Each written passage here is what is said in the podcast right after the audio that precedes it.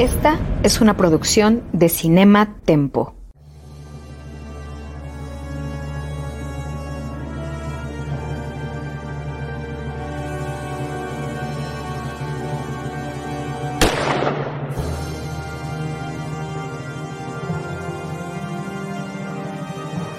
Desde 1962, solo un nombre ha definido la acción, la adrenalina y el espionaje en el cine. Esto es James Bond, una misión a la vez. Acompaña a Carlos Gómez Iniesta, Iván Morales y Charlie del Río en esta nueva y emocionante aventura en Cinema Tempo y en Cine Premier. Comenzamos. Hola a todos, qué gusto saludarles. Yo soy Charlie del Río. Me da muchísimo gusto que estén aquí y que me acompañen Carlos Gómez Iniesta e Iván Ivanovich Morales, todos bajo la producción del señor Jaime Rosales. ¿Cómo están? Hola, hola amigos. Oigan, pues ya estamos retomando el hilo original de, de este podcast, el hilo cronológico. Recordemos que con tal de estar al día con la nueva película y última de Daniel Craig, empezamos con sus películas y después nos fuimos hacia el pasado, desde Doctor No, eh, recorriendo cronológicamente Doctor No en el 62, de Rusia con Amor en el 63, Goldfinger en el 64 y Thunderbolt estrenada en 1965. ¿Y qué les pareció? Tocayo. Eh, híjole, me, grandiosa, grandiosa, o sea, eh, es que creo que es, pues ya los, los, los primeros, o, bueno, no sé primeros, pero sí es el, el, el esfuerzo más grande que vemos eh, eh, en, en, en, tres películas este, que lleva Sean Connery, o bueno, esta sería la tercera, la cuarta, um, la cuarta perdón, la cuarta. Um, que, que, ya, ya es eh, un blockbuster, pero, pero con, con, con, con, todo, ahora sí que todo el arsenal, ¿no? Este, eh, eh, ejércitos, li, y, literalmente, ¿no? Un, un, ejército, este, muy, mucho tiempo de, de la, de la filmación bajo el agua, gadgets, o sea, es, es, es, una superproducción en donde además se juntan pues otra vez el, el talento que, que, posicionó a James Bond en, en, en, pues en la historia del cine desde eh, Doctor No. Entonces, eh, hay, muchas cosas que se me hacen que es definitoria esta, esta película eh, y es, es grandioso que el, que el, que el, director que creó todo, este, pues haya regresado, aun cuando pensábamos que no lo iba a hacer, ¿no? A mí me, a mí me encantó esta vez, mi, eh, hace mucho que yo, que yo, no la veía, no la recordaba tan buena, no recordaba haberme la pasado tan bien, pero este, definitivamente de, de, todas las de Sean Connery hasta ahorita sí es la que más me ha, más me ha gustado. Este, la, ahorita que mencionabas los, los gadgets, este, Charles, se me hizo muy curioso. Es la primera vez, creo que es la primera vez que noto que le dan a James Bond un gran gadget, que es algo que nosotros tenemos diario todos, todo el tiempo. Este. ¿Cuál, cuál, cuál estás hablando del filtro de aire para bucear? ¿O de un contador Geiger, acaso? La cámara para tomar fotos bajo el agua. Sí, sí, ¡Pum! Y aparte, toma de 6 a 7 fotos. ¿no? O sea, Ajá. Ese, qué lindo, sí, qué tiempo. Sí, ¿no? creo que esa sí dije, oh, cómo hemos avanzado. Sí. Pero este, no, fuera de eso y de un, una, no, no, no sé cuál sería el término en español, en inglés es este como muy rapey, un momento ahí con una muchacha al principio que sí dices, ay, güey, eso tal vez no. Este... No, creo que ya, ya no se ve bien. Fuera Nunca de, se ha visto de... bien, pero, pero ahorita, tantos años después, sí se ve espantoso, más de 50 años después. Sí, pero fuera de eso, me encantó esta película, me la pasé muy, muy bien. Y lo que decías, todo lo, lo, lo filmado abajo del agua sí se ve un nivel técnico también que, pues, pues, que no habíamos visto hasta ahorita y muy, muy padre, ¿no? Muy impresionante. Yo quiero que Jaime Rosales, nuestro productor, nos guarde esta foto para regresar al ratito a ella, este póster de los promocionales. Todavía no quisiera comentarlo. Eh, me, me, me, encanta este tipo de arte que utilizaban en aquella época, pero sí, ojalá que Jaime la deje allí al pendiente para mostrarla más, más adelante en el programa. Pues a mí, a mí me impresionó mucho también, por alguna razón yo tampoco la tenía tan presente. Tengo como distintos eh, flashbacks de partes de la película, pero no como un todo.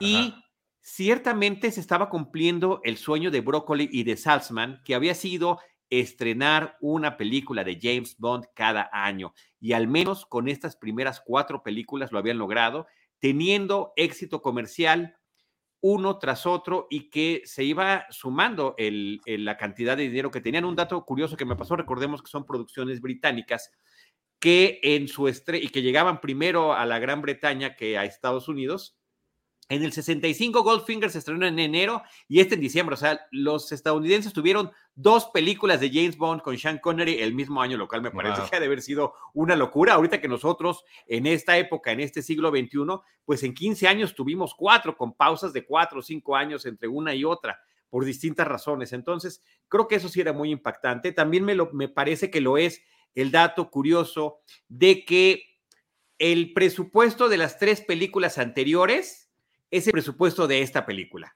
En cientos o millones de libras. esta película costó dos millones de libras, la primera costó 500 mil, la segunda eh, un millón de libras y, y, así subsecuentemente. Esta, dos millones de libras, lo que habían costado las tres previas. Y es algo que me parece que se nota.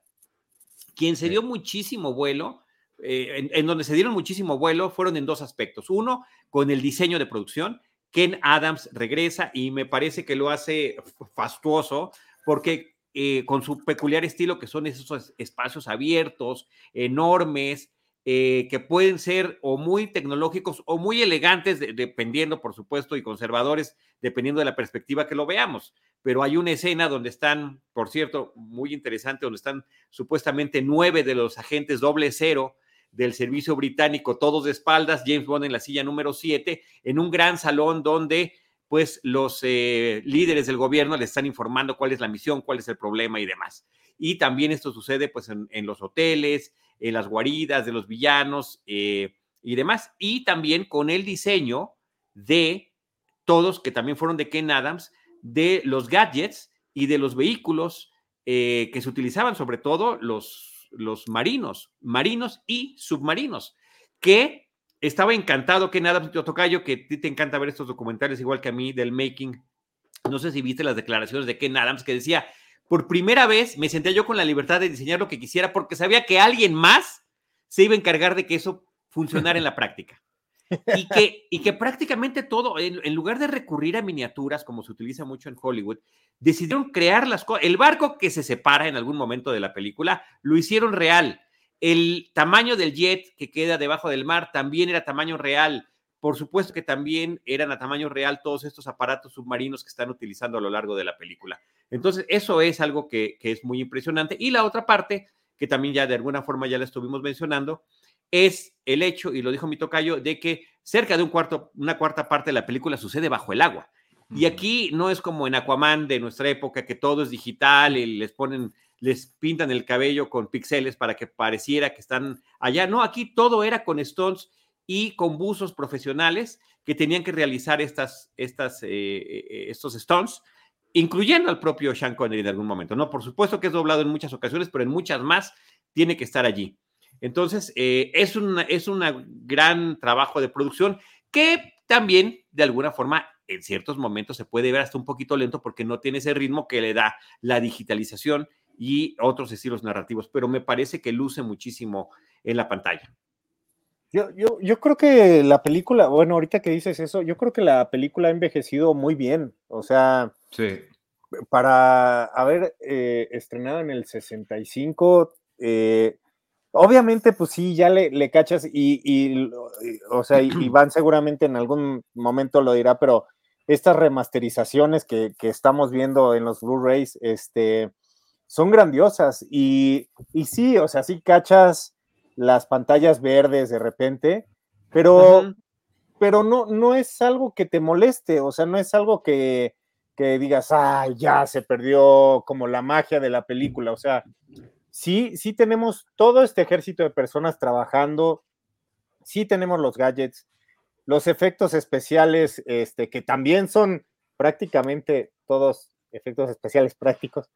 Este, pero, pero la magia no se acaba, o sea, la, la, la magia sigue sucediendo, eh, sigue habiendo eh, esta, esta misión, sigue habiendo esta onda de que no creen en James Bond eh, y, que al final resuelve el día, ¿no? Entonces, sigue habiendo estas locaciones exóticas, obviamente, pues las mujeres que lo acompañan.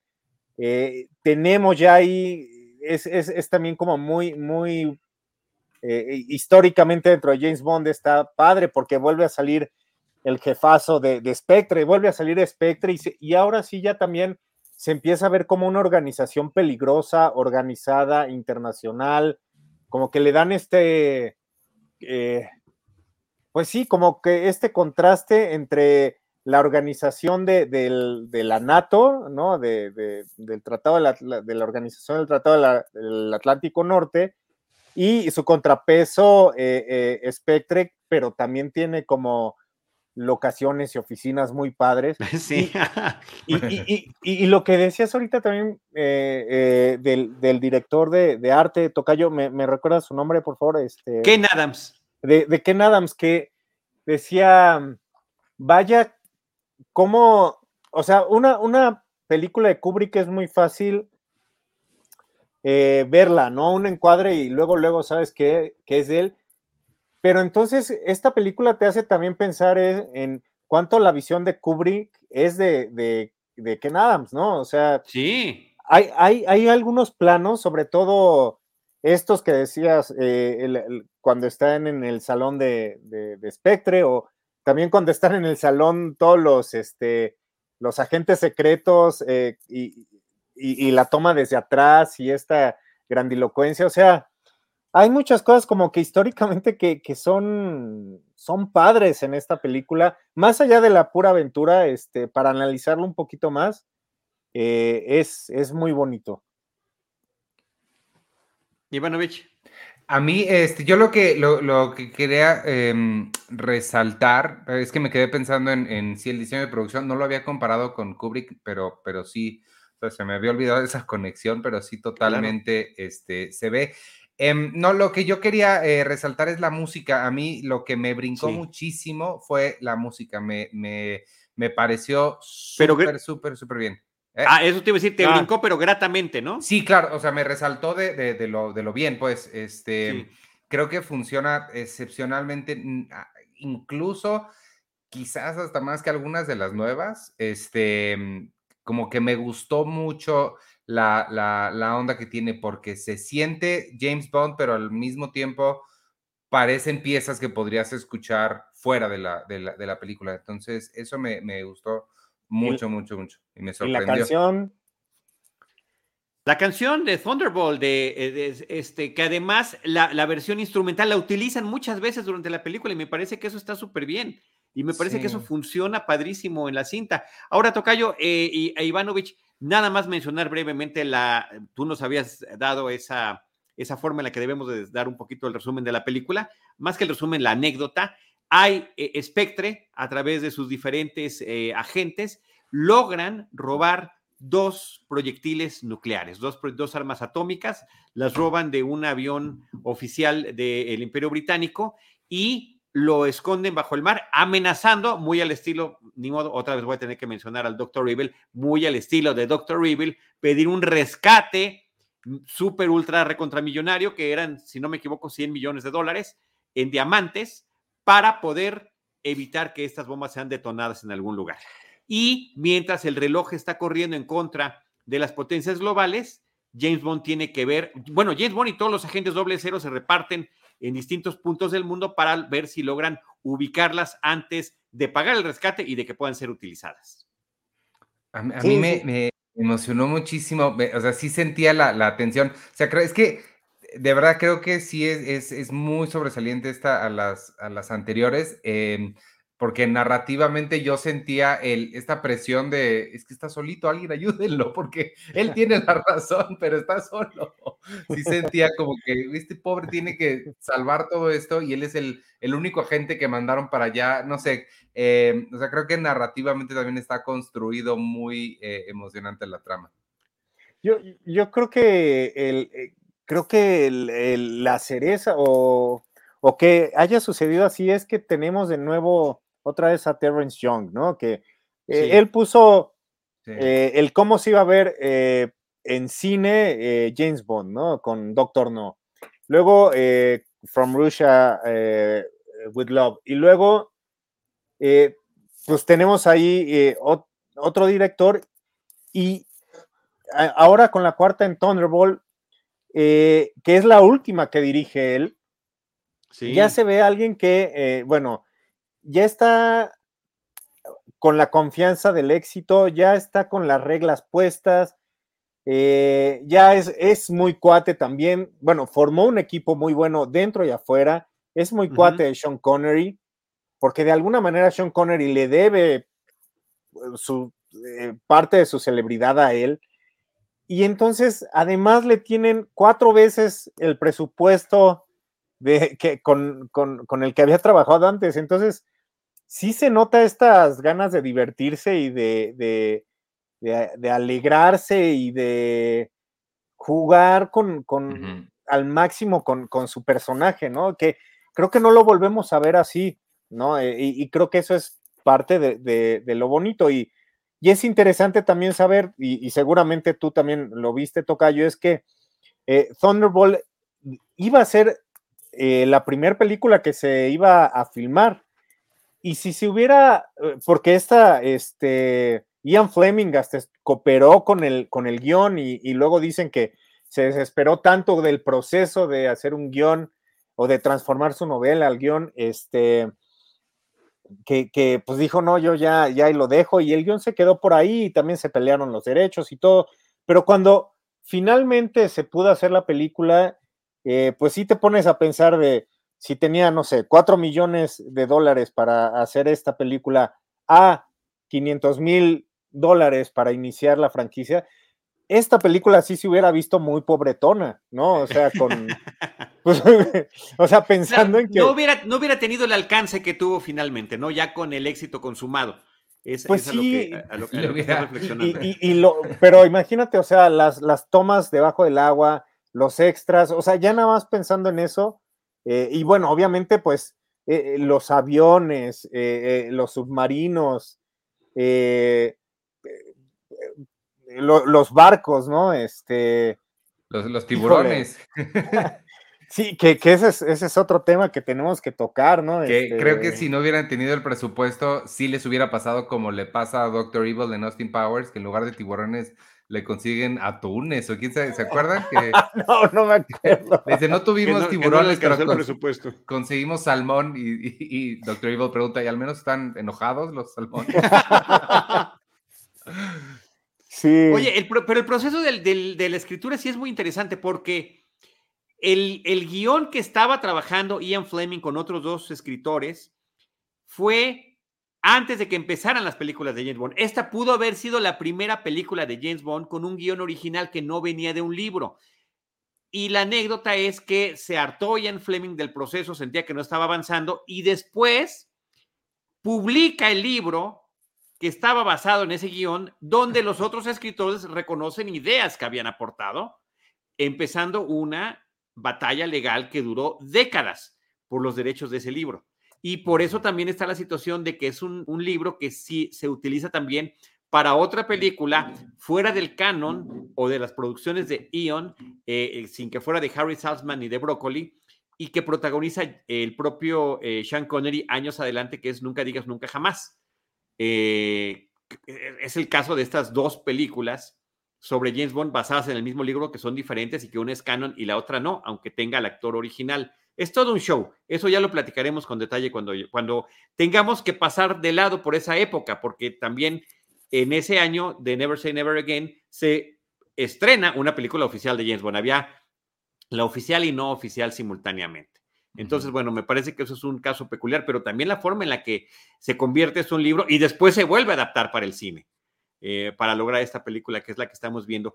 Y otro detalle también que, me parece muy interesante, ya habíamos platicado cómo a lo largo de las primeras tres películas se han ido armando toda la serie de elementos que conformaban James Bond. Dijimos, ya está hecho, pero faltaba un pequeño detalle, el hecho de que el actor protagónico fuera el que sale en la secuencia del cañón. Tú nos habías mencionado, Tocayo, que era otro actor, era un doble de cuerpo, el que salía en esas primeras secuencias eh, cuando arranca la película, cuando voltea James a la cámara y dispara hacia el cañón del, del, Ah, de la ajá, pistola. Y que después de, de, de, de, ese pequeña, de esa pequeña intro, donde hay un círculo, cuando el círculo se abre, ya estamos en la escena de la película, que eso ya se quedó hasta las películas de este siglo XXI, lo cual eh, era pues ese, ese pequeño detallito de la fórmula Bond que continuaría hasta el momento. Oigan, la secuencia de créditos, ¿qué les pareció? Porque esa, no, no, no hablamos tal cual de los visuales. ¿Qué, pensaron de esa? A mí me gustó, es el regreso de Maurice Binder, que fue el que los crea originalmente y que ya se quedaría hasta su última película con eh, a mediados de los ochentas, que es cuando ya pues termina de, trabajar en todo esto. A mí me, insisto, o sea, creo que es de los que, de lo que funciona el hecho de que tuviera estos cuerpos desnudos eh, sobre estos fondos marinos y los colores estos exagerados que siempre utilizan, pues me parece que sigue siendo parte de esta identidad eh, de estas películas de James Bond. Uh -huh. es, es, bien interesante porque sí, efectivamente venimos de una, eh, ¿cómo, ¿cómo, les dices? Este, secuencia previa, eh, Tocayo, sí, ¿verdad? ¿Es el prólogo? ¿El prólogo? El prólogo, eh, venimos de un prólogo, de, uno de los prólogos más, más importantes de James Bond, yo creo, uno de los eh, en el que otra vez conjunta prácticamente todo, ¿no? Una mujer grande, creo que eh, uno de los gadgets más reconocidos de, de James Bond, que es este, eh, pues esta máquina para poder volar, ¿no? Este, de manera el personal. El jetpack, exactamente. Eh, y es, es, es, muy, híjole, es, eh, es como muy fuerte la, la, la, primera impresión cuando golpea, le da un puñetazo a una mujer, cae al piso y te das cuenta que es un hombre, ¿no? Pero híjole, o sea, de, de, desde ahí es, bueno, ¿qué está haciendo este tipo, no? Eh, eh, eh, y, y, que, y que, bueno, y que tiene una de las salidas más, o escapatorias más bonitas de las que recuerdo de, de James Bond en, en, en, un prólogo, y que, bueno, después pues llega con a, a, a, su Aston Martin, lo siguen persiguiendo, y, y hablaba de esto porque pues es muy chistoso cómo les echa agua eh, a, a, los enemigos y los enemigos, ¡ah! ¡No! ¡Agua! No sé, pensé, no sé, se me hizo que, que, era como un mashup entre el Ecoloco y Herbie, ¿no? Este, que, pero, pero, y, y, y, de ahí viene, entonces ya les echa el super chorro de agua y de ahí viene la transición a la, la secuencia de créditos. Muy bien montado todo eh, y muy emocionante, eh, vaya, y, y, y, divertido también, ¿no? Este, obviamente no creo que hayan dicho en el 65, oh, no, los está derrotando con agua, qué padre, ¿no? O sea, seguramente el público también ahí tuvo algo o entendió algo del, del humor de, de, de Terrence Young. ¿no? Bueno, pero eh, también el agua a presión sí es efectivamente un arma de contención eh, que se sigue utilizando a la fecha, ¿no? En, en términos sí, de, de, de pero... control de multitudes.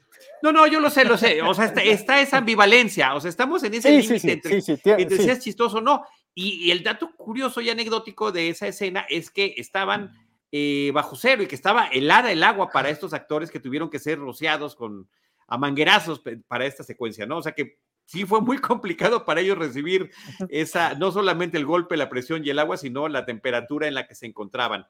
Y la otra cuestión es que había causado tanto éxito las, el prólogo, la secuencia de acción inicial de Goldfinger, que decían tenemos que hacer, y que fue, se convirtió ya en una, en una norma. ¿Cómo podemos superar al anterior? Y tienen toda esta secuencia donde está Bond en el, en el supuesto funeral de un criminal que finalmente se hizo pasar por muerto, se disfrazó de mujer y que él descubre hasta que lo sigue hasta su guarida, ¿no?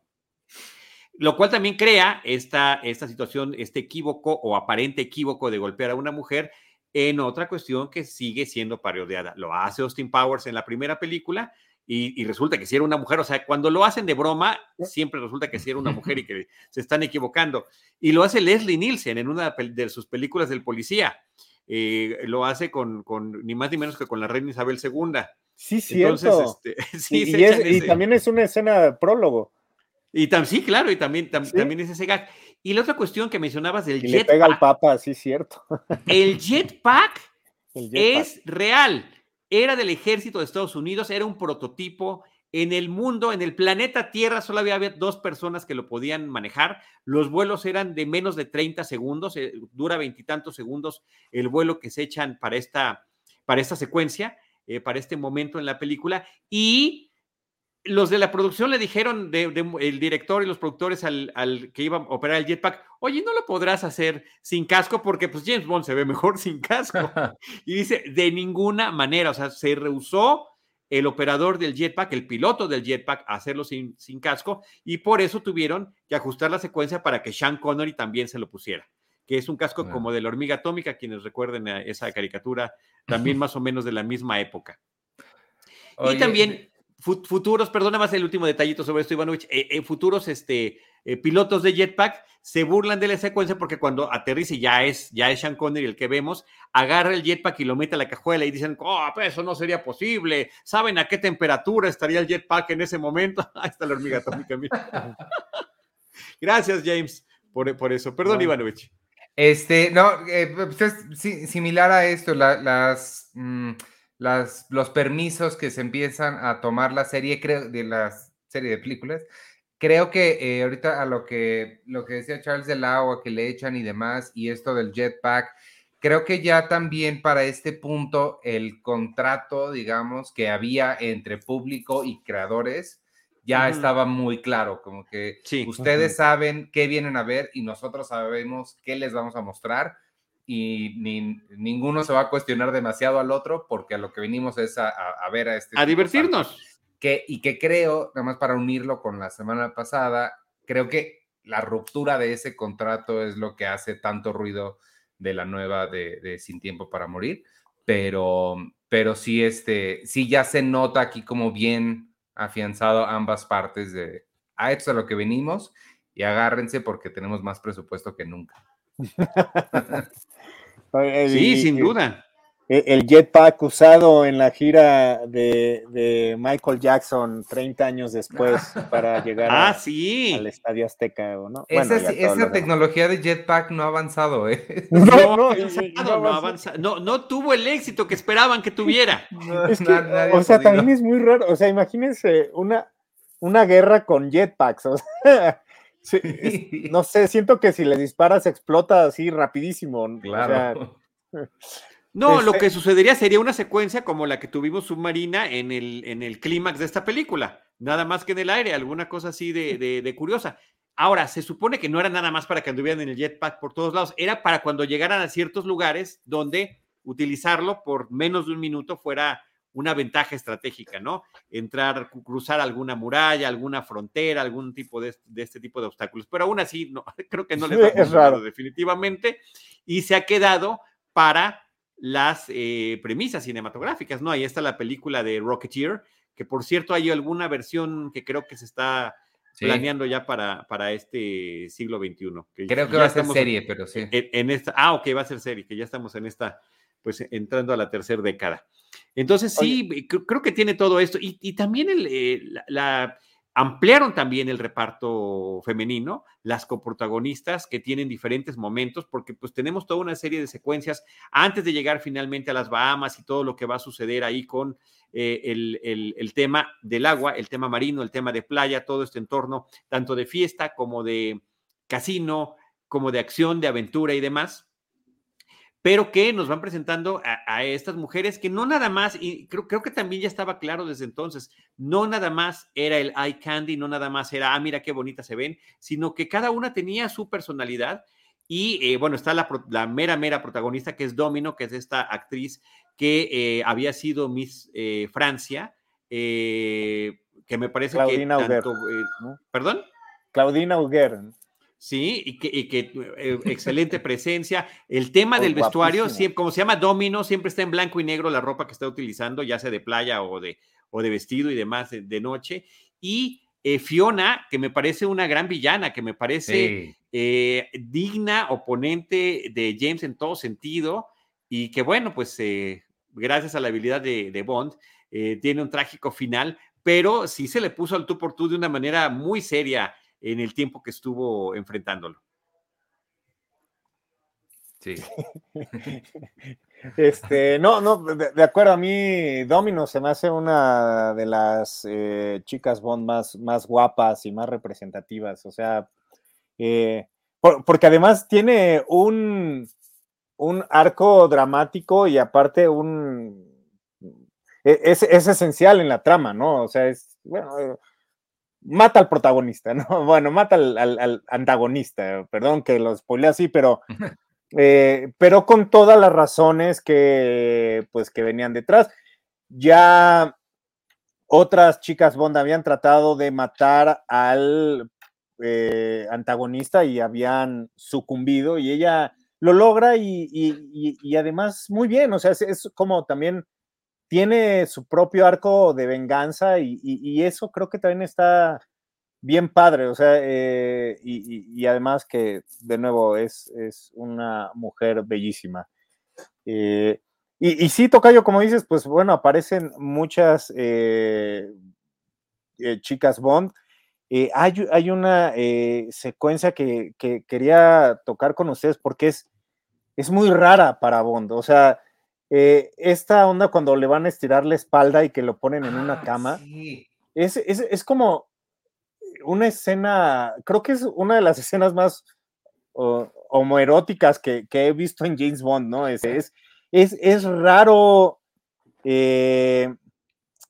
y no sé, me, hubiera gustado saber cuál, cuál, era la intención, ¿no? Este, de e, esa, o sea, eh, no, sé si, no sé si querían como recrear de alguna manera velada la, un, acto sexual de, James Bond, eh, pero es, es, es, extraño y creo que valdría la pena que lo comentemos, porque además, pues bueno, es eh, quien lo lleva a esa cama es, es una enfermera eh, que bueno, después parece que lo rescata, ¿no? Pero es interesante esta, esta escena dentro del canon y de los contratos, como decía Iván, del personaje. Mira, es que es, rarísimo. A mí, me, a, mí lo que me, o sea, sí, em, se me hizo rarísimo de esa máquina que igual no, no entiendo bien cuál, qué, qué, hace esa máquina, pero lo que menos entiendo es por qué tiene un switch para ir tan rápido, porque no es como que está modificado, le quitaron el motor, nada, nada más llegó el cuate y le movió.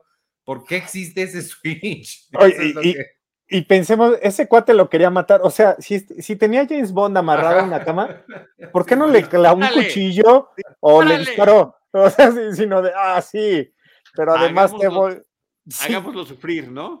Porque ni siquiera podrá decir que pareciera un accidente, pues por supuesto que no. Y eh, eh, yo creo que aquí hay varias cosas. Eh, recordemos que en los 50s y los 60s, y aún todavía hoy en nuestro día, pero hubo un auge de aparatos para, entre comillas, hacer ejercicio sin que tú estuvieras esforzando, que sea la máquina la que te está llevando a, hacer el, aparentemente el, ejercicio, el desgaste físico. esta es una exageración de ese tipo. Está, por supuesto, también las connotaciones de índole sexual que se le puedan encontrar a la máquina y al mismo tiempo también regresar a, eh, regresando a, lo que comenta Ivanovich de este contrato social entre el público y los creadores de las historias y las películas, pues de poner siempre en situaciones extremas a Bond, ¿no? En estos famosos mini cliffhangers de los que tiene que andar tratando de sobrevivir y por supuesto que termine emulando lo que sucede en Goldfinger cuando está eh, atado también ahí boca arriba y con el rayo láser que lentamente avanza en la entrepierna. Oye, pues se, prefiero estar en la cama de Goldfinger que a esta. sí, sí, definitivamente. No, tanto por cómo va a morir, sino por cómo me vería sufriendo. Así, Oye, pero retomando un poquito también este, sobre las chicas Bond, eh, hubo oportunidad de que actrices consagradas como Faye eh, Donaway, como Raquel Welch, que era un símbolo sexual de la época, ¿no? Como Julie Christie, que además eh, ese año estuvo en Doctor Shivago, que es una de las películas esenciales del, cine estadounidense. Entonces. Eh, y que fue la única que le ganó en taquilla, Tocayo, la única que le ganó en taquilla a Thunderbolt en ese año, ¿eh? Por cierto. Ah, mira, qué buen dato, qué buen dato. Sí, primero Doctor Shivago y después Thunderbolt. Bueno, entonces a lo mejor Julie Christie dijo, bueno, hice, hice la, lo correcto, ¿no? Pero imagínense poder haber visto a cualquiera de ellas, eh, pues también en, James Bond hubiera sido hijo, impresionante, aunque también sabemos que las carreras de las chicas Bond también no, no, no perduraron mucho, ¿no? Entonces. Sí, eh, eh, como One Hit Wonders de alguna manera. Exactamente, exactamente. Pero, pero también resulta un distractor si tienes a alguien súper conocido, que se ha hecho hoy en día, o sea, ya, ya se estila hacerlo hoy en día, pero creo que en ese momento funcionaba muy bien esa parte. Sí, sí, claro. O sea, en ese momento creo que estaban un poquito más concentrados en encontrar como la, la candidez, y, pero también el sex appeal. O sea, como, como vaya, ¿cuántas mujeres eh, que participaron en estos concursos de belleza han estado en James Bond, ¿no? Más que actrices este, pues de método, ¿no? Digamos. Claro. Y, la otra actriz, la que sale de Fiona, Luciana Paluzzi, italiana, ella hizo el casting para ser Domino y pues le termina ganando la francesa, pero a ella le, dan este otro personaje que me parece muy interesante. Y reitero lo interesante que, que me parece. Oigan, y antes de irnos con el tema de toda la cuestión acuática de la película, sí quiero eh, eh, poner el, comentario de un detalle que hubiera sido una cosa sensacional y que se les ocurrió y que no pudieron llevar a cabo para la película. Y es que para allá, para mediados de esta década de los años 60, la popularidad del personaje, de la franquicia y de las películas ya había generado algo que, que platicamos previamente, que películas parecidas o series de televisión estuvieran abordando el tema del espionaje. Y se les había ocurrido que para esta escena, cuando reúnen a todos los agentes doble cero, lo que hubiera sucedido en lugar de eso es que hubieran reclutado a distintas agencias de espionaje y la idea era poner a los agentes de Cipoll, que eran Robert Bond y David McCallum, a, James Coburn, que estaba con una serie que se llamaba Flint, a Michael Caine, que tenía un personaje que se llamaba Harry Palmer, a Dean Martin, que tenía unas películas con un personaje que se llamaba Matt Helm, y a Robert Culp y a Bill Cosby, que eran los espías en conflicto. Eh, por tema de lo que costaba esas, esa serie de cameos, no lo hicieron. Yo creo que hoy en día lo hacen sin, sin cobrar, me explico, de, lo, de, la exposición que les puede dar algo así. Y en ese momento lo que, lo que los detuvo fue el salario de todos estos actores que ya estaban en, en películas o series que se estaban consolidando con el tema del espionaje. A mí me enloquece pensar que esto hubiera podido haber pasado porque prácticamente eh, series y películas, todas estas las vi. ¿Cuál sería el, equivalente ahorita? O sea, que en una de James Bond saliera este, Tom Cruise como Ethan Hunt y Jason ¿Haz de cuenta? Sí, sí, sí. Es, ah, y Jason Bourne, imagínate, así que de repente le, lo van a apoyar en esta misión y se van a distribuir en diferentes partes del mundo. Y Liam Neeson. Y eh, el tema sería también, porque sí, este, las de Matt Helm y la de Michael Caine eran películas, pero ¿cuál sería equivalente también de, no creo que tengamos ahorita series de espionaje. Como no, Jack Reacher. Mm. Jack, ¿no? Pero, ok, ok, ok, también podría ser, podría ser. o sea, podría ser este Kiefer Sutherland, ¿no? Digo, este Donald Sutherland. Pero pues ya acabó, ¿no? O sea, pero él hubiera estado chido. Él hubiera estado bueno. Eh, Kiefer, Kiefer, gracias. pero, pero aquí, el, el, eh, como sucede actualmente, es que sí tienen estilos muy diferentes. En cambio, todos estos que mencioné eran moldes de James Bond, eran boncitos de alguna forma. Entonces, este, ah, hubiera estado sensacional. no manches, es que si de por sí la película es buena, imagínate, eh, o sea, estaban construyendo, estarían construyendo un primer multiuniverso, bueno, no. Claro, un multiverso de espías. Sí, ¿Un espiaverso? Sí, espiaverso. sí. Ahora, ¿quién sabe cómo les, si a ellos les gustaría que James Bond resolviera el caso, ¿no? Claro. Bueno, pero, a ver, espérame. Los están invitando a la película de James Bond. Sí, exacto. por eso a lo mejor. Si, si, hubieran hecho eso, yo pensando como mi cabeza de ejecutivo, lo haría también de ambas formas. Entonces, Sean Connery tiene que venir a los agentes de Cipoll. Claro, en algún momento, aunque es un mega cameo, ¿no? Que les pase un documento, lo que sea. o, que este peleen ahí en la, en la escena esta final, ¿no? Este... Eh, ah, sí, claro, que hubieran estado allí involucrados. Oigan, este, el otro, el otro detalle que también me parece que es muy importante, y, lo estaremos repitiendo película tras película, pero Bernard Lee regresa como M, Desmond Llewellyn como Q, ahora Q que se traslada físicamente al lugar de la acción para entregarle sus, eh, sus eh, equipos, su equipo y sus props a, a, Bond y, este, y, también Money Penny. Eh, lo que sí me sigue sacando de onda y me seguirá sacando a lo largo de todas estas películas es que Felix Leiter, que es un personaje muy importante, pues no tiene la misma continuidad película tras película, van cambiando en cada una. Les vale eh, eso, Félix, sí. o sea. Se siente muy raro, ¿no? Sí, sí, o sea, como que dicen, ah, pues es el gringo, el gringo es genérico, ¿no? E, el gringo X, el gringo X.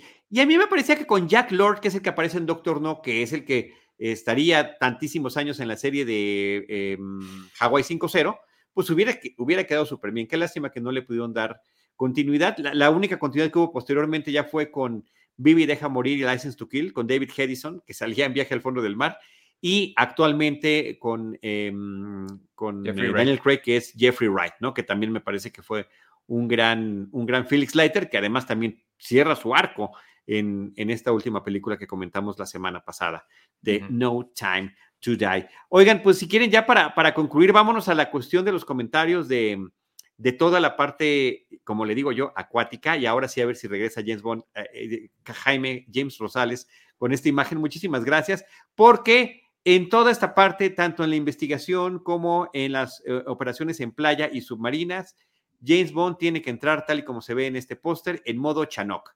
James Bond en modo Chanoc para poder frustrar los planes del señor Largo de poder cobrar, ocultar estos misiles atómicos y eh, y tratar de extorsionar al gobierno británico. Y, lo, hace muy bien. Creo que también todo el trabajo que hubo de parte de Sean Connery para el buceo, para todo, y, digo, punto de aparte su físico, que sí, sí dices, ay, está padre estar así. Este, creo que es muy, muy excepcional todo lo que, todo lo que se trabajó y se ve que sí, pues le ha de haber costado su trabajito, ¿no? Sí, cómo no. Oigan, qué bonito arte, además, el que nos están mostrando, el que nos está mostrando Jaime, de estos, eh, pues que son pósters, que son ilustraciones eh, de, la, de, la, de la película, que te magnifican el alcance. Pero esta que nos están mostrando ahorita, la, anterior, Jaime, si eres tan amable, me siento como cuando estamos viendo diapositivas. Quienes nos están escuchando en podcast, si tienen chance de echarse un clavado al, al video que está en YouTube o en Facebook de Cine Premier, eh, de Cinemaneto, de Cinematempo, Ahí está eh, Sean Connery con el jetpack sin casco para la ilustración. Iba a decir lo mismo, Tocayo. Sí. sin casco, para que se le vea bien su carita. los, los, los eh, barcos, los tiburones, eh, la motocicleta. Los tiburones volando. Tira. La moto, sí, como, como de Sharknado. sí. la motocicleta que tira estos cohetes, que también fue una secuencia muy bien lograda en esta persecución en la que van a eliminar a uno de los agentes de Spectre eh, con, estos cohetes y que en el making de esta película, el que viene en el Blu-ray, eh, se ve que por un momento pensaron que el conductor del coche eh, algo le había pasado porque no lo habían visto salir antes de que el, de que el coche terminara en llamas. Recordemos, insisto, que todos estos stunts son físicos.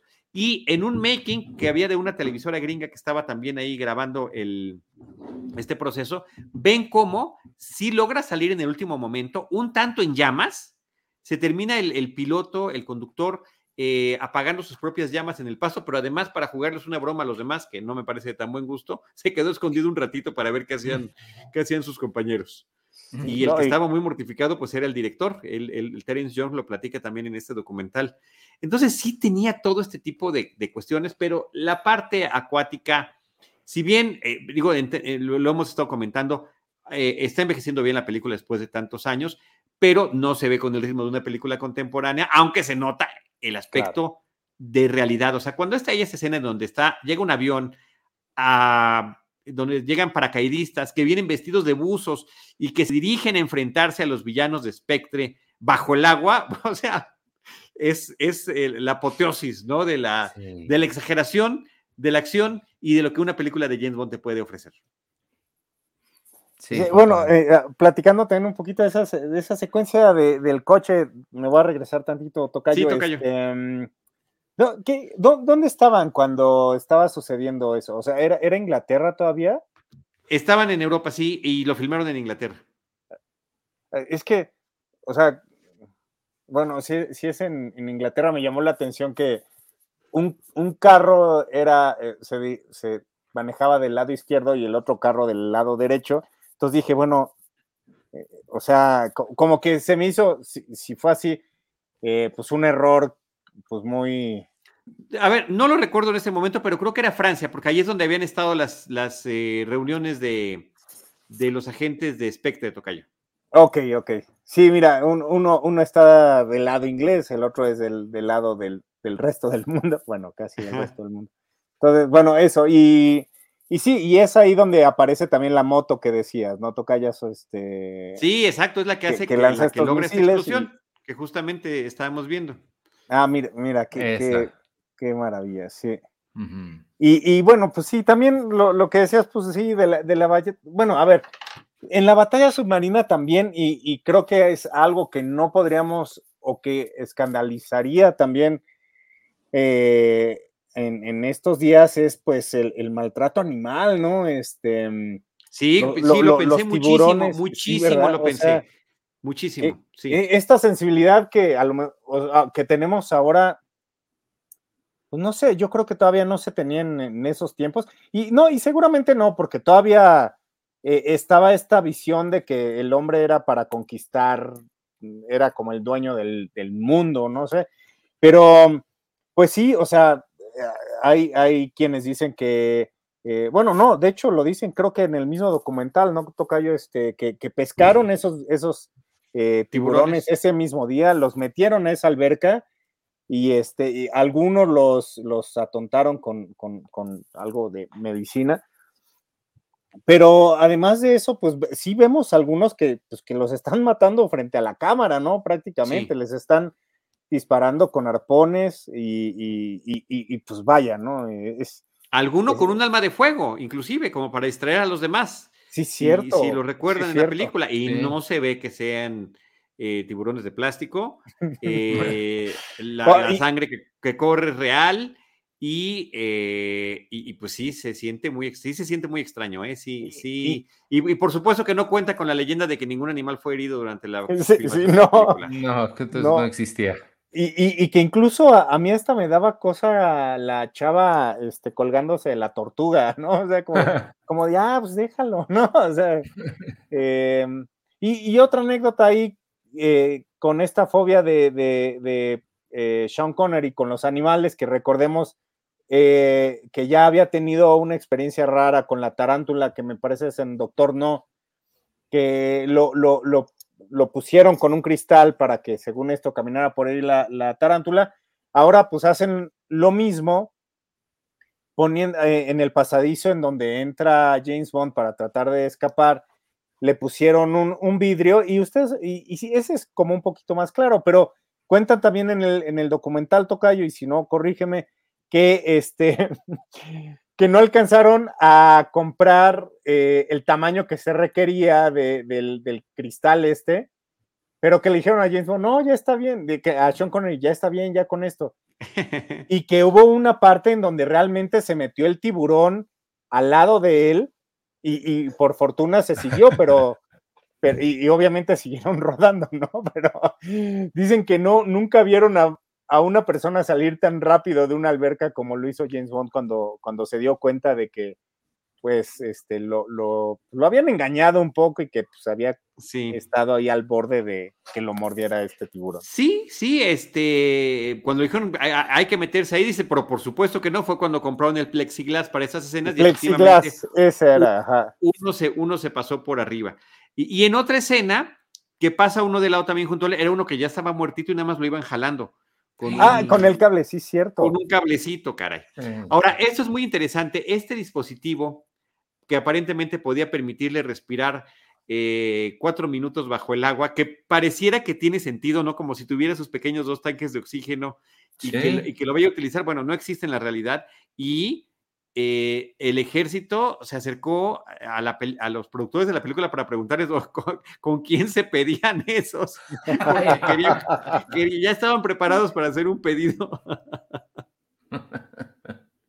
Son de esos gadgets de Bond que logran engañar hasta la propia industria armamentista. Entonces me pareció que ese, ese detalle es muy simpático de, del, alcance que tenía, la creatividad, el diseño y que había cosas que pues posiblemente pensaba la gente tal vez sí pudieran ser ciertos, ¿no? O sea, también estar en ese límite entre la fantasía y la realidad me parece que es muy interesante de estas películas, porque ahí está lo del jetpack que parecería fantasía, pero no lo es, y ahí está lo de este dispositivo para respirar que parecería verdad, pero que es al contrario, no, no es posible. Entonces, eh, este juego me parece que siempre resulta muy interesante. Oye, Tocayo, perdón, pero si quieres, ahora sí enfoquémonos a la secuencia. Eh, ¿El aspecto Chanok de la película? pues eh, sería bueno que encontrara Jaime una foto de Chanok para que vean, porque mira, esa, esa que estamos viendo es totalmente Chanok.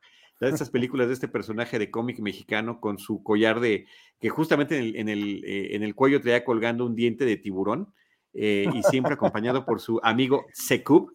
y las diferentes películas que hubo con distintos actores que lo interpretaron, incluyendo Andrés García como, como Chanok y también en algunas ocasiones el mismísimo Tintán como Tsekub. Entonces, bueno, sí hay, sí hay ese tipo de, conexiones y siempre estaba pues eh, prácticamente listo para nadar en cualquier momento. Eh, nuestro, nuestro querido Chanok. Y aquí, pues así, así tiene que andar todo el tiempo Bond. Se pone un traje, un, traje de buzo, se, se pone el otro, se lo quita, se lanza desde tal o cual lugar. Mira nada más, Andrés García como Chanok, ahí está. Gracias, Jaime, siempre con, esas referencias eh, tan buenas que nos das. Eh, y, no nada más era eso, sino que además del equipo de buzos, del equipo de Stones, los gadgets que se crearon, todo el diseño de producción de Ken Adam para la, para la película, que tenían que ser funcionales y que finalmente los vemos allí en la pantalla, desde estas puertas que se abren, submarinas, escondites debajo del agua y que creo que lo, manejan con, con, mucho, este, con mucha precisión y que sí te da esa sensación de que pues es que eso sí podría pasar, pero ¿cómo no? Es que sí, sí eh, pusieron mucho cuidado en mostrar que las cosas realmente funcionaban, que lo que decías que, que no son modelos, que sí era algo real que estaba ahí. Y sí, sí, porque incluso ves tomas desde adentro de las compuertas y te muestran el mecanismo como realmente presumiendo que construimos esto, véanlo. exacto, véanlo, véanlo que tal. Como, como también sucedía en Goldfinger con sus con su cuarto donde tenía el mapa que se iba abriendo y demás, que él está justamente escondiéndose en el mecanismo. Exacto. Ok, pero si, si usamos esa lógica, entonces, ¿qué pasa con el cuarto de Spectre cuando, cuando matan al número 9 o no sé, no me acuerdo cuál era? O sea, ¿qué, qué, abajo qué hay? Hay como, no sé, un, pues es un, horno, un recipiente de, de, agentes chafas, pues o hay alguien, claro. o sea, ¿qué, qué, qué hay? no, o sea, como, que es interesante, no sé, se me hizo interesante pensar en eso, o pensar en cuando, cuando suben el cuadro este que, que, donde sale el mapa, donde le enseña a todos los agentes, pues, pues que, o sea, hay, hay un techo enorme para cubrir eso. No sé, o sea, como que... A mí esa me dio mucha risa porque las dos, las dos que mencionaste ahorita, la de ellos sentados, los malos sentados en la mesa y lo matan, eh, me dio mucha risa. Parecía escena cómica de una película de comedia que la cortina donde está eh, no baja por completo. Me lo imaginé como bajando y diciendo, oigan, ¿por qué no, sabes? sí, sí. Y la ¿Qué, le, le, pasa a Doctor Evil? Ese tipo de cosas pasan con Doctor Evil que terminan funcionando mal. Exacto. Y la, y, la otra, la del mapa ese, sí parecía de risa porque fueron 30 segundos para levantar la, la cosa esa, se ve el mapa y dice dos cosas. Sí, sí. Básicamente dice, puede estar en cualquier lado, porque ese es el, este es el, el, en cualquier dirección y llegaba hasta África y América. No era la este mitad del nuevo terráqueo. Este es el mapa y está en la Tierra. sí, gracias. Estoy de acuerdo. O sea, uno, uno esperaría ahorita que, no sé, al menos se moviera, hubiera puntitos, algo, pero no, no, o sea, no, es, miren, es, otro póster debajo del póster. Exacto, es en algún lugar del mundo. Muy bien, encuéntrenlo. Y, y, otra cosa también, eh, o sea, es, como un poco inocente también el, la sociedad eh, secreta de Spectre, pero todo mundo hace cosas para que vean que son de Spectre, ¿no? O sea, como que les hacía falta traer una playera O sea, no sé. El, el bueno, los que anillos, trae- los anillos de Spectre. Es que los, hijo, los anillos son como de esos dulces de, de chupón que hay ahorita. o sea, es una cosa enorme, ¿no? O sea, Yo creo que Eh. venían en la caja del cereal, Tocayo. sí. Sí, eso, eso es, eh, o sea, pero vaya, es, es otra vez como el contrato, ¿no? Que mira, el Sí. señor largo hizo Oye, anillo. por está. cierto, que también este dato sí me pareció interesante y que se, pu- eh, lo podemos aprovechar para comentar aquí, que Ian Fleming en las novelas diseñó esta sociedad criminal de Spectre porque temía que en cualquier momento podía acabar la Guerra Fría y eso significaría que la lucha entre el bloque oriental y occidental, entre capitalismo y comunismo o socialismo, pues terminara. Entonces dijo, mejor creo una asociación eh, de, criminales que independientemente del contexto social y político, podrá seguir en funcionamiento, aunque pues la Guerra Fría se acabaría hasta el 89, pero él eh, ya estaba preparándose en ese sentido con eso. Entonces me parece que eso está padre y que también permite que sea todavía mucho más exagerado los niveles a los que pueden llegar justamente como con este tipo de situaciones donde al que haga la menor, eh, el, el que sea ineficiente o el que cometa la menor traición, pues inmediatamente será eliminado, ¿no? Mira, Por parte de Blofeld. Otra vez apareciendo ahí. Su segunda aparición, ¿no, Tocayo? Sí, así es. Sí, sí, la segunda Pero vez que lo, ya, que ya. lo vemos. Este, Pero él eh, sí tiene un anillo diferente, él es más, un, pues un poquito más discreto, es lo que estoy viendo. Pues por algo es el jefe, ¿no? It's good to be the boss, ¿no? Pues Como sí. decían en las Oye. películas de la loca historia del mundo, It's good to be the king. Siempre tiene sus ventajas. Pues eh, a mí me gustó esto que hemos estado comentando, pero sí debo de decir, también em, con un poco de, de- de crítica eh, en torno a la película, que a pesar de que tiene todos, todos, todos estos elementos que son impresionantes, creo que de las cuatro que hemos visto de Sean Connery hasta este momento, es la que menor ritmo tiene, o sea, como que, como que es una serie de situaciones que vas a ver, ahora es la parte submarina, ahora es la parte del jetpack, ahora es la parte de la persecución del coche, ahora es la parte de eh, tal o cual submarino. La siento como más, la podrías ver hasta como miniserie, ¿me explico? Eh, sí, cuando siento que las otras como que fluyen un poquito más. Pero no me molestó, fíjate. ¿eh? O sea, No, sí no, veo no. lo que dices, pero no me hace.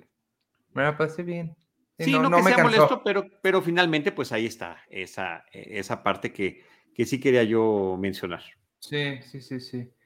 Lo que no me quedé, sí, como siempre, no me quedé hasta el, hasta el mero final, este, pero eh, sí viene lo de James Bond Will Return, ¿no? Supongo. Eh, mira, lo tuvieron que quitar porque la que Ah, iba a viene. seguir era al servicio secreto de su majestad y, eh, y fue lo que salió originalmente, pero por temas de la filmación, de que se les iba a acabar el invierno, de que ya no iban a, porque recordemos que tiene muchas escenas en lugares nevados, eh, decidieron cambiar el orden en las que se iban a filmar y entonces hicieron You Only Live Twice. Entonces no aparece ni siquiera en el DVD, se ve el cortón. O sea, tú le estás viendo y dices, ah, caray, o sea, parece que es película pirata, porque justo cuando va a llegar ese pedacito de James Bond Will Return, ¡pap! Entran los créditos de la, de la remasterización. Ah, No fueron muy sutiles. ¿eh? Déjame Ah, te digo, no fueron muy sutiles en ese detalle. sí, un fade, algo. Exacto. pues sí, yo hasta le este, regresé porque dije, a lo mejor se brincó el disco o algo, ¿no? Así está. Y ya después lo investigué y efectivamente eso fue lo que sucedió. Mm, Ya, the end. Bien. eh, el, el final eh, está. Bueno, pasó? o sea, ¿cómo- A ver, no? se supone, se supone, al final de la película eh, quedan en una balsa eh, James. Bond y Domino, después de que sobrevivieron la explosión, que por cierto, la explosión también fue, fue tan grande que sí llegó a, Ah, eso eh, está bien padre, sí. a romper vidrios a, a kilómetros de distancia. Eh, la combinación de, de material explosivo que pusieron sí se les pasó la mano. Qué bueno que nadie se lastimó. Ah, Mira, ahí está el que venía originalmente, ya nos lo puso este Jaime. James Bond will be back on Her Majesty's Secret Service. Esa es la parte que finalmente le cortaron. Bueno, pero quedan en una balsa Domino y James Bond. Él infla un globo con un gas que viene ahí mismo en la balsa.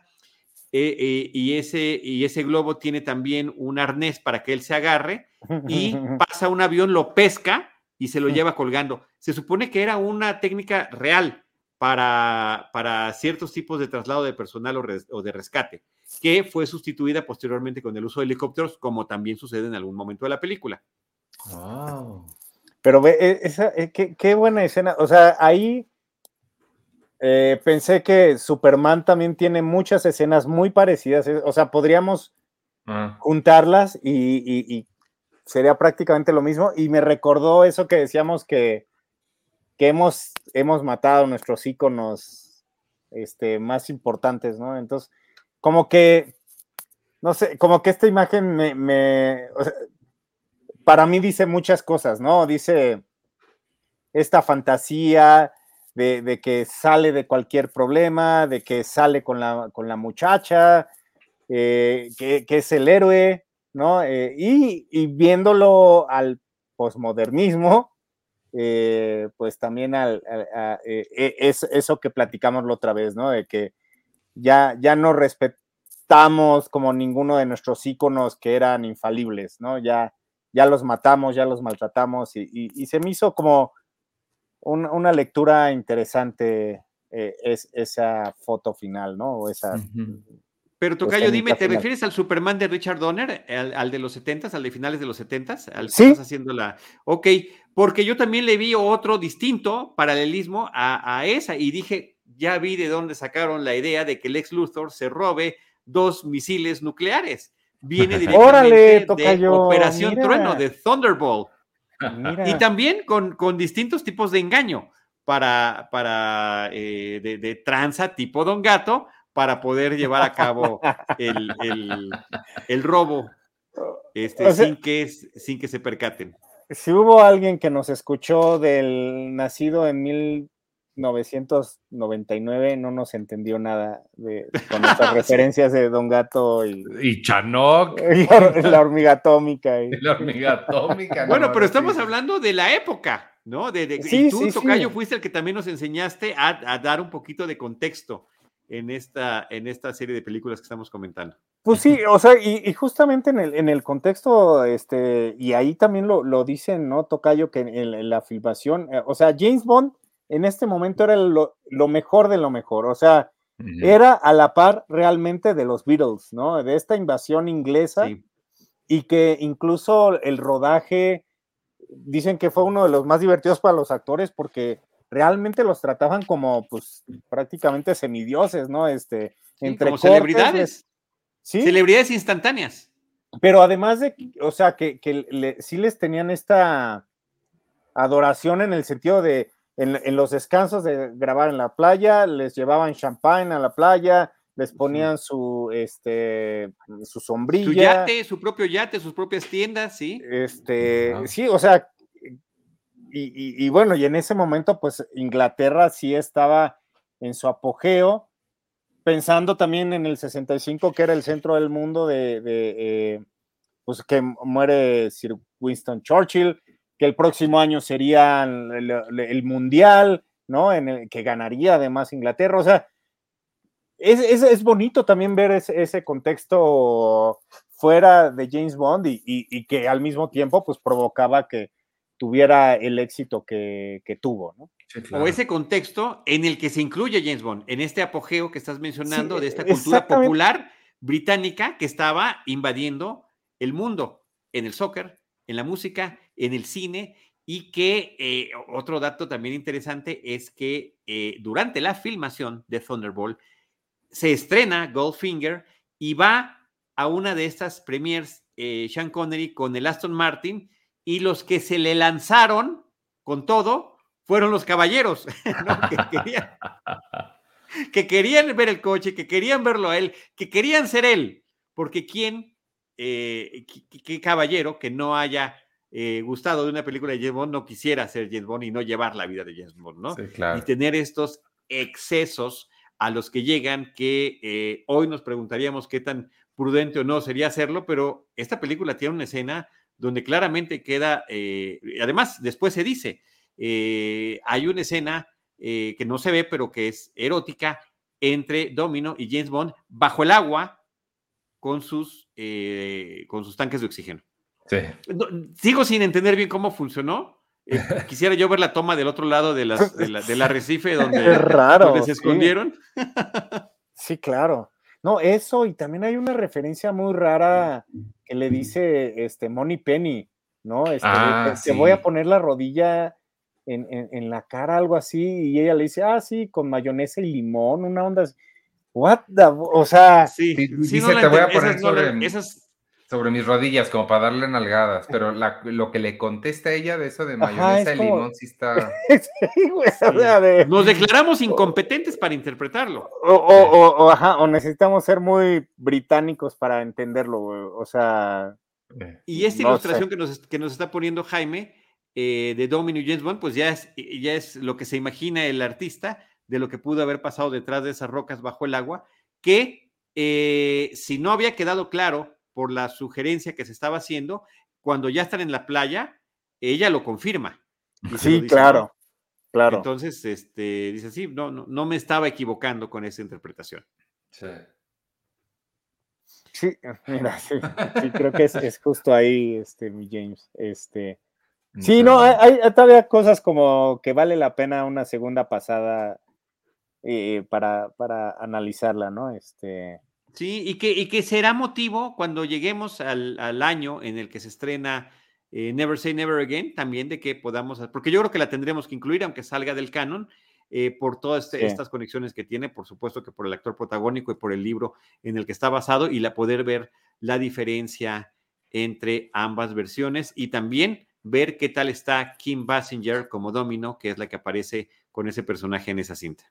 Esa, por supuesto, no viene en mi colección, ¿verdad? No. No, No viene no. en nuestra colección. Y mira, ya, está- ya, ya la está revisando. Este, me, me da ternura que lo estés buscando en este momento. Oye, ahorita que dices también, eh, eh, bueno, o que, o que estamos em, sacando como poco a poco estas referencias este, sexuales, también toda la parte de Mr. o del, del señor largo y, y- sí. y- y de Domino también es, es muy enfermo todo eso, ¿no? O Sí, sea, sí. Sí, sí. eh, la, la relación que ellos tienen, luego esta parte donde él la- como que la em- va a empezar a torturar, eh, o sea, de alguna manera el, el- el- el- el sexo o la sexualidad está ahí presente, este, pues todo el tiempo, ¿no? Eh, y, y- y- y digamos, no, no una sexualidad como tranquila, sino como, como, como ruda, ¿no? Como, como, no sé, llevando, llevándola a otros niveles en, Sí, en las referencias y en,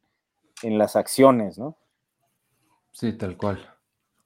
Oigan, eh, un dato más que yo creo que ya para, para ser de los últimos de mi parte, eh, no, no sé qué más tengan ustedes, es el, el- la, el- la cuestión de que está la canción Mr. Kiss Kiss Bang Bang, que iba a ser la canción que, eh, principal de la película y que después se cambió por la de eh, Thunderbolt, eh, interpretada por Tom Jones, pero que hacía alusión a una historia que ya hemos mencionado, como algún periodista italiano había hablado de James Bond diciendo es el señor beso, beso, bang, bang, ¿no? O sea, el besar, besar y besar, eh, eh, disparar, disparar y besar, besar o, o- o viceversa. Y se hizo una canción al respecto con eh, música de- del, del propio John Barry eh, y que termina utilizándose en un, eh, en un antro playero, en una de las persecuciones que tiene James Bond, en el antro eh, Mr. Kiss, eh, donde se enfrentará Fiona a su destino fatal. Órale, buen dato. Sí. Sí. Así que ahí está. Para complementar toda esta cuestión que nos habías comentado desde un principio, Ivanovich, del aspecto musical también muy importante, muy interesante de esta película, Thunderbolt u Operación Trueno, que es como se llamó en México, que es nuestro país. ¿Alguna otra cosa, chicos? Pues nada, nada más, Este, ¿no? ah, na- nada más decir que, que Thunderbolt es el término que se usa para el, el hongo atómico cuando se hace, cuando explota una Ah. bomba. Entonces, hubiéramos visto dos Thunderbo- Thunderbolts si no hubiera estado ahí James Bond para Exacto, solucionar. exacto. Qué bueno, qué bueno que sí estuvo. Wow. sí. Y Ivanovich. ya, Entonces, si se, si se llama Thunderbolt y nunca vemos una Thunderbolt, es el segundo título, Título que de James engaña. Bond que nos engaña. Hasta el momento, ahí vamos a seguir, vamos a seguir haciendo este repaso. Operación Trueno. Está bueno. Pues no, yo ya con eso toca yo, este, nada más, pues sí, decir, yo creo que es una mm, de, las eh, películas más representativas, uno, uno del legado más importante de Sean Connery como, como James Bond. Eh, y, nada, pues vale la pena echarle una o dos veces y estar como muy atento a todo tipo de referencias. Sí. Sí, la disfruté mucho, también es de mis, de las que me ha gustado, sobre todo me sorprendió que no recordaba lo, mucho que la disfruto y este, y pues nada, muy padre. Muy bien, pues ahí está Thunderbolt en, este, eh, en esta emisión de una misión a la vez, James Bond una misión a la vez eh, de Cinematempo, de Cine Premier. Tocayo, Carlos Gómez Iniesta, muchas gracias. Arroba C Iniesta. Gracias, amigos. Un placer verlos como cada 15 días. Iván Ivanovich Morales, arroba Iván Morales. Gracias, mi padre. Nos vemos en dos semanas. y un servidor arroba Charlie del Río. Gracias a nuestro productor Jaime Rosales y nos vemos en la próxima misión. Porque James Bond regresará. Nosotros también.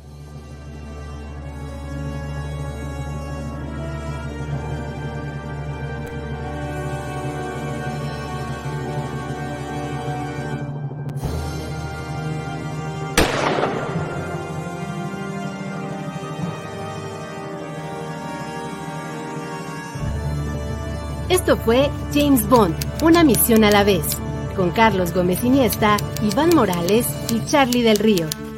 Una emocionante aventura sobre el agente 007 en Cinema Tempo y en Cine Premier. Producción y realización RH Media.